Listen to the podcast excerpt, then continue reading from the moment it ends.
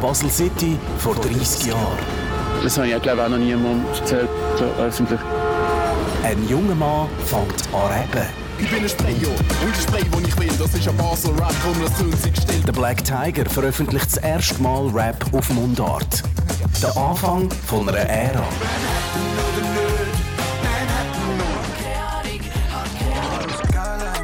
Vom Untergrund bis auf Platz 1 der Hitparade.